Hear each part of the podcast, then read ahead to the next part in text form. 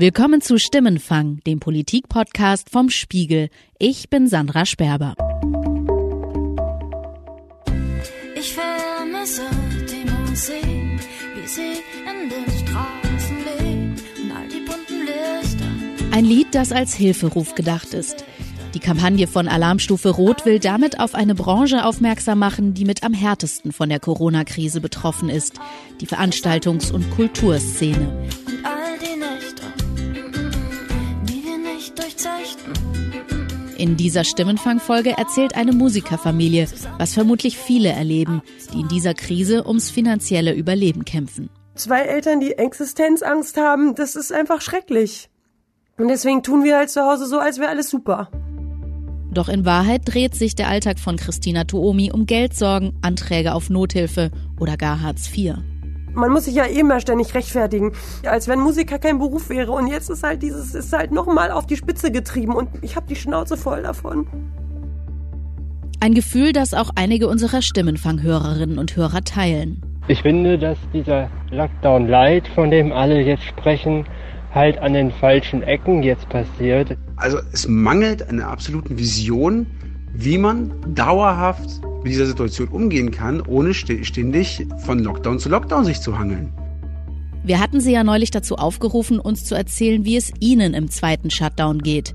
Und bevor wir die Musikerin und ihre Familie weiter kennenlernen, möchte ich stellvertretend eine Stimmenfanghörerin und einen Hörer zu Wort kommen lassen, die uns aus ganz unterschiedlichen Gründen ihren Corona-Frust geschildert haben. Ja, guten Tag, seien Sie gegrüßt. Hier ist Andrea Scheib. Ich bin Hochzeitsfotografin. Ähm, bei mir ist es so, ich habe zwei Betriebe, einmal die Hochzeitsfotografie und einmal Projektberatung. Und jetzt ist das so, dass ich im Jahr immer so 20 bis 25 Hochzeiten hatte. Und dieses Jahr kam natürlich alles äh, komplett anders. Das war für mich eine absolute Zitterpartie, auch, auch seelisch und körperlich.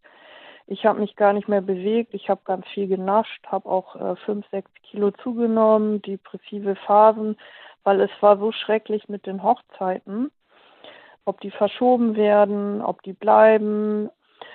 Und ich habe mit äh, durch die Hochzeiten jetzt quasi fast gar nichts mehr verdient. Hilfen, die es gibt, die äh, für die komme ich leider nicht in Frage. Also ich schränke mich ein. Ja, mache auch gar nicht mehr viel im Leben, was irgendwie groß Geld kostet. Aber mir fehlen wirklich 50 Prozent der Einnahmen. Das ist also der wirtschaftliche Aspekt des Shutdowns, wie ihn Andrea schildert. Unser Hörer Alex ist zwar keiner ihrer Kunden, gehört aber zu den Menschen, die dieses Jahr eine geplante Hochzeitsfeier absagen mussten. Wir haben das auch äh, nachvollziehen können und haben auch alles befolgt. Wir gehören auch nicht zu den Menschen, die Corona leugnen. Jetzt erscheint es aber nach dem kurzen und entspannten Sommer doch sehr merkwürdig, dass die Politik aktuell keine andere Möglichkeit findet, eigentlich genau das gleiche Programm abzuspielen wie im Frühjahr. Meine Frau spricht täglich mit bestimmt 100 Personen und somit ist für sie der Beruf eigentlich die gefährlichste Situation, wenn sie sich mit Corona anstecken könnte. Und für mich, der ähm, auf den öffentlichen Nahverkehr angewiesen ist, fahre täglich zur Arbeit und zurück und die Busse sind immer überfüllt. Und es bleibt einfach unverständlich, wie das sein kann, dass, obwohl das bewusst und bekannt ist, warum dann nicht einfach zum Beispiel mehr Busse eingesetzt werden zu den entsprechenden Uhrzeiten. Jetzt heißt es, wir sollen im November zu Hause bleiben und im Dezember soll wieder alles möglich sein.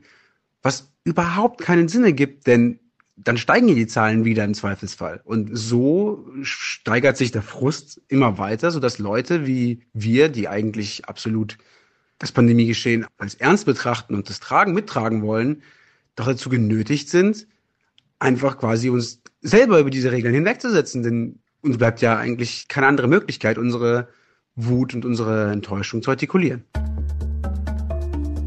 Soweit also ein Stimmungsbild aus unserem Höreraufruf zu den Auswirkungen des Shutdowns.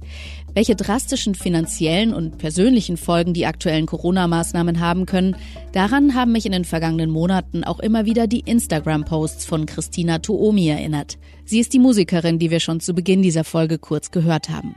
Christina hat zum Beispiel mit einem kurzen Video auf Instagram nach Schülern für ihre Skype-Gesangsstunden gesucht. Oder einen leeren Stuhl vor einem E-Piano gepostet mit dem Hashtag Ohne uns wird es still. Gemeint sind alle Musiker, deren Lebensgrundlage in den vergangenen Monaten weggebrochen ist. Geht einfach ganz bisschen Hinterhof, ganz hinten durch, da geht eine Treppe runter. Danke. Ich habe Christina vor einigen Jahren durch einen gemeinsamen Freund kennengelernt. Seitdem habe ich sie ein paar Mal getroffen, zum Beispiel bei einem Clubkonzert, wo sie als Frontfrau einer Coverband aufgetreten ist. Und wie irre, dass wir uns jetzt unter diesen Umständen wiedersehen. Ja, krass. Hallo. Hey. Diesmal treffe ich Christina und ihren Mann Immo Hofmann in einem Tonstudio in Berlin Mitte, das sie sich mit anderen Musikern teilen. Erstmal zur Erklärung, also wir leben hauptsächlich von Auftritten. Wir sind professionelle Musiker, wir haben das studiert und ich äh, bin Sängerin.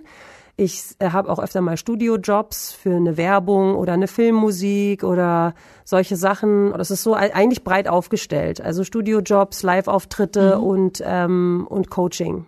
Und Immo, du bist vor allem Schlagzeuger, oder? Ja, ich lebe auch hauptsächlich von Auftritten. Früher habe ich noch unterrichtet, aber das war dann irgendwann zu viel, weil ich viele Auftritte hatte und viele Schüler. Und meine Auftritte, die ich so jetzt gehabt hätte, die sind alle abgesagt. Mhm.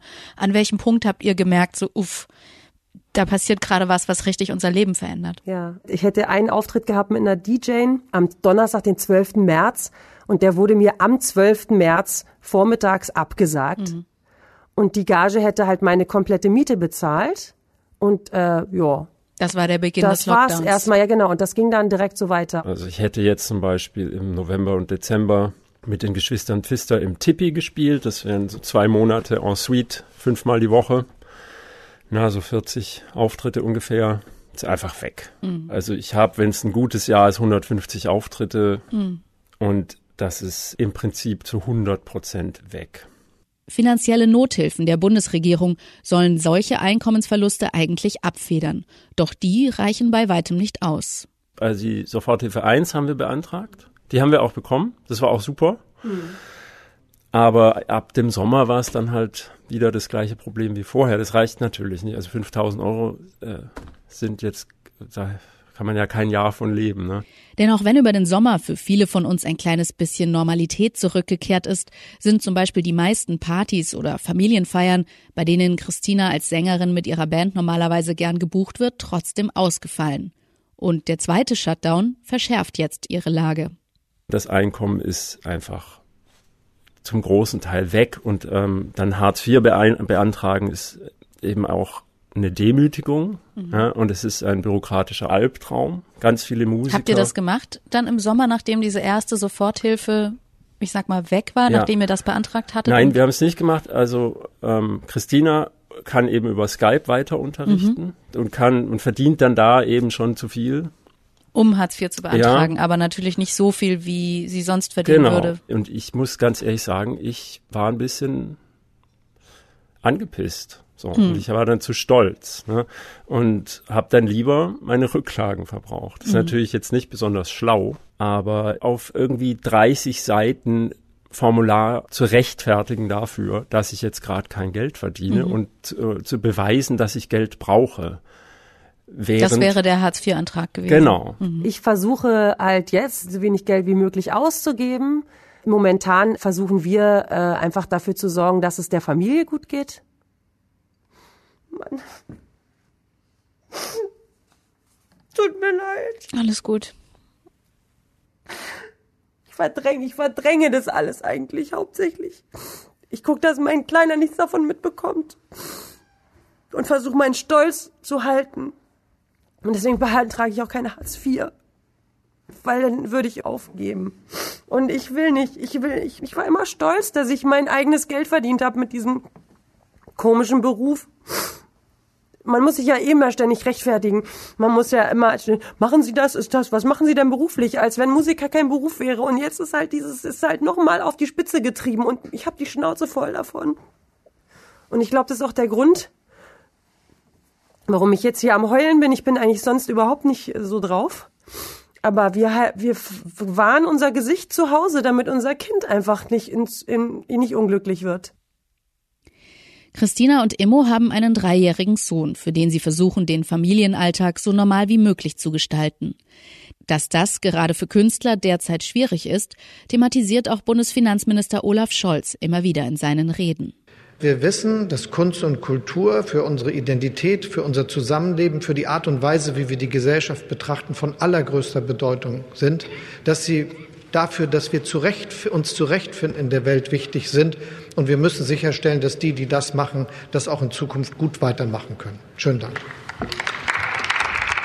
Weil die ersten Soforthilfen des Finanzministers die massiven Einkommensausfälle aber bei weitem nicht gedeckt haben, hat die Bundesregierung zusätzlich das sogenannte Sozialschutzpaket beschlossen. Damit wird ein Antrag auf Arbeitslosengeld II vereinfacht, indem das Jobcenter zum Beispiel auf eine Vermögensprüfung verzichtet. Das ist ein Hilfeangebot, das dennoch viele Selbstständige vor den Kopf gestoßen hat, weil sie nämlich damit im Hartz-IV-System landen. Und auch für Christina war das ein Schock. Wir gehören eigentlich, würde ich sagen, eher zum Mittelstand normalerweise. Und jetzt werden wir von einem Nachmittag auf den anderen quasi, äh, sollen wir dann Hartz IV beantragen. Da kann ja mal jeder drüber nachdenken, wie sich das anfühlt.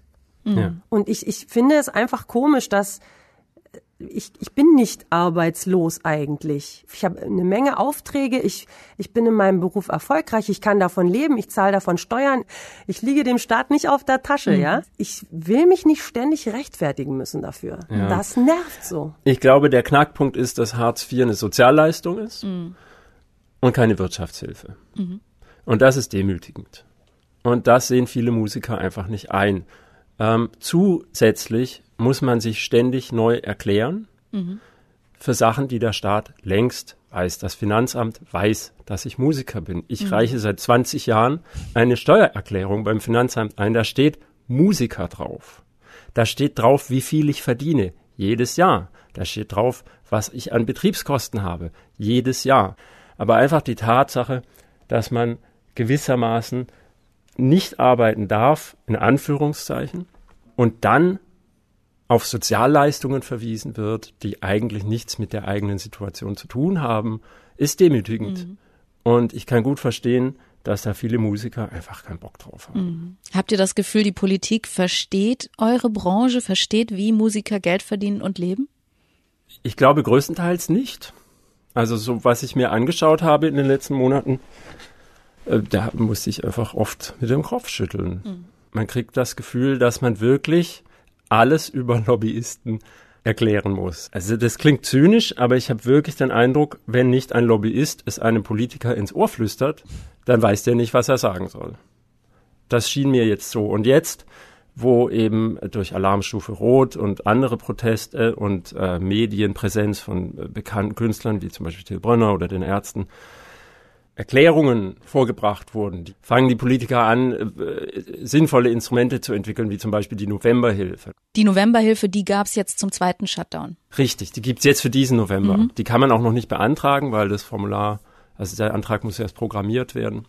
Das wäre eigentlich etwas, was man sich von Anfang an gewünscht hätte, dass man sagt, das sind Leute, die sind ganz eindeutig von der Pandemie äh, in ihren Einkünften stark eingeschränkt denen geben wir jetzt einfach so und so viel Prozent ihres Vorjahresgehaltes oder, äh, oder eines Durchschnittsgehaltes der letzten drei Jahre, mhm. wie es in vielen anderen Ländern auch seit März einfach gemacht wird. Grundsätzlich, es geht nicht darum, dass wir keine Auftragslage hätten, die Auftragslage schlecht wäre. Mhm. Ich habe durchaus Gesangsschüler, die sagen, ach, ich möchte aber zu dir nach Hause kommen. Das äh, ist viel cooler, ne? Und dann, dann, ich sag dann aber, nein, das ist für uns beide gefährlich und lass es uns bitte online machen. Als Sängerin ist ja besonders heikel, ne? Die Aerosolbelastung mhm. ist besonders hoch. Ich schütze gerne die Leute, aber ich finde es halt einfach nicht fair, dass das auf dem Rücken meiner Rücklagen und meiner Altersvorsorge ausgetragen mhm. wird. Das ist einfach super unfair. Die Regeln und Maßnahmen im Alltag gegen die Ausbreitung des Virus haben die beiden trotz allem nie angezweifelt. Bei unserem Interview sitzen wir gut fünf Meter auseinander. Das Fenster steht die ganze Zeit weit offen zum Lüften. Was hat jetzt so dieses, ist ja schon ein gutes halbes Jahr Krise, inwiefern hat das bei euch Spuren hinterlassen, wenn ihr auf die Politik schaut? Ich fand es eigentlich immer ganz okay so, also ich, wie es war. Ich hatte natürlich auch, also mit der Umweltpolitik hatte ich immer ein bisschen Probleme, dass alles so langsam geht. Und jetzt merke, merke ich aber am eigenen Leibe quasi, dass auch da die Mühlen langsam malen. Und ich habe tatsächlich, ich fühle mich jetzt nicht mehr vertreten. Ja. Und was sich auf jeden Fall in mir geändert hat, ich war auch so ein bisschen in diesem, oh Gott, ja, wir, wir kriegen das schon irgendwie hin, Schatz, komm, wir beißen uns da jetzt durch und wir haben ja noch ein bisschen Geld, ne? Aber ähm, nach der Till Brönner Rede war ich tatsächlich so ein bisschen, dass ich dachte, ja, verdammt, er hat recht, wir müssen aktiver, politisch aktiver werden. Mhm. Das ist einfach im Künstlerdasein einfach nicht so gegeben. Mhm. So ein bisschen zynisch war ich vorher schon. Andererseits bin ich auch positiv überrascht von dem guten Willen der Politik. Das muss ich auch sagen. Also mhm. die bemühen sich ja wirklich. Also die Corona-Krise einzudämmen oder die. Richtig. Die es Infektion. ist aber nur leider so wahnsinnig unbeholfen. Und mhm. das ist das, was mich ärgert. Es wirkt manchmal sehr amateurhaft. Weil so doof kann doch keiner sein. Also wie, wie lange kann man denn brauchen, um zu schnallen, dass, dass, dass die Leute da drauf gehen? Das, mhm. Wieso brauchen die dafür acht Monate? Mhm. Das war mir am 11. März klar und ganz vielen anderen Leuten auch. Aber den Politikern irgendwie nicht. Das ist schon bizarr. Hattet ihr jetzt manchmal das Gefühl, ihr werdet so als verzichtbar angesehen? Naja, findet halt gerade nicht statt. Hm, okay. Also die Diskussion um, um Systemrelevanz, zu sagen, Kunst ist systemrelevant und so weiter, geht für uns so ein bisschen an, an der eigentlichen Problematik vorbei. Ja, dann habe ich halt einen Beruf, der nicht systemrelevant ist. Ist es deswegen okay, dass ich verhungere oder was? Also es wird plötzlich so unsozial. Ich meine, im Prinzip können wir doch froh sein, dass, dass äh, wir einen nicht systemrelevanten Beruf ausüben können, nämlich einen, der hauptsächlich den Sinnen oder dem, dem Genuss gewidmet ist. Ne? Äh, mhm. Äh, in einem Land, wo das nicht möglich ist, da herrscht wahrscheinlich Krieg oder Not. Wenn es nur noch ums Überleben geht, dann haben alle einen systemrelevanten Beruf. Das ist aber kein Land, in dem ich leben möchte. Ja, also da vermisse ich so ein bisschen diesen, einfach diesen grundsätzlichen menschlichen Aspekt. Äh, niemand soll verhungern, ganz einfach, egal mhm. was für ein Beruf. Also da kann ich was Schönes erzählen noch. Da muss ich sagen, äh, da habe ich tatsächlich gespürt, die Systemrelevanz oder sag ich mal die Re Relevanz für die Leute. Im August hatten wir das Glück, also ich und meine Band, wir wurden als so Tanzband engagiert, draußen äh, bei einer Hochzeit und es durfte nur das Brautpaar tanzen. Ja, und als wir dann auf die Bühne gegangen sind und dann haben wir angefangen zu spielen, das war für uns erstmal auch, also vom Gefühl her ein Wahnsinnsmoment. Und ich habe gemerkt, wie die Leute da ging so eine Energie durch den Raum, das war unglaublich. Die Leute wollten unbedingt tanzen, das durften es aber nicht und sind sitzen oder stehen geblieben. Das ist jetzt natürlich schwierig wissenschaftlich festzuhalten, aber das war eine Energie in dem Raum. Sowas habe ich echt noch nie erlebt. Mhm. Und es kamen so viele Leute danach auf uns zu, die kannten wir ja alle nicht. Es waren alles Fremde. Wir waren ja professionell engagierte Leute und haben sich bedankt oh Gott, es war so toll, vielen Dank, oh Gott, es hat uns so gut getan und wir haben so lange keine Live-Musik mehr mhm. gehört. Das war wirklich wie Medizin für diese Leute. Christina und Immo haben die ansonsten auftrittsfreie Zeit für ihre eigene Musik genutzt. Sie haben die Band Glimmer gegründet und eigene Songs aufgenommen.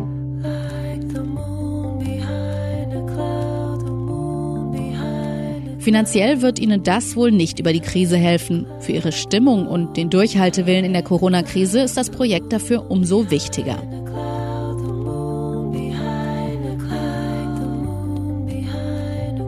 Die Single Moon Behind the Cloud erscheint übrigens tatsächlich zufällig diese Woche. Das war Stimmenfang, der Politik-Podcast vom Spiegel. Zum Schluss noch ein Hinweis in eigener Sache. Denn viele von Ihnen schreiben uns, dass Ihnen dieser Podcast gefällt. Und wenn Sie unsere Art, Journalismus zu machen, überzeugt, dann laden wir Sie ein, unser Angebot Spiegel Plus zu testen. Mit Spiegel Plus erhalten Sie Zugang zu allen Artikeln auf spiegel.de und bekommen außerdem die digitale Ausgabe des gedruckten Spiegel jeden Freitag schon ab 13 Uhr, bevor das Heft am Samstag am Kiosk liegt. Weitere Informationen zu Spiegel Plus finden Sie unter spiegel.de slash Abo. Die nächste Stimmenfangfolge gibt es wie immer am kommenden Donnerstag auf spiegel.de, Spotify, bei Apple Podcasts und in allen üblichen Podcast-Apps. Wenn Sie uns Feedback dazu schicken möchten, können Sie uns an stimmenfang.spiegel.de schreiben. Ich bin Sandra Sperber und bei der Produktion wurde ich diese Woche unterstützt von Philipp Fackler, Charlotte Meyer-Hamme, Johannes Kükens, Matthias Streitz, Philipp Wittrock und Yasemin Yüksel. Unsere Stimmenfangmusik kommt von Davide Russo.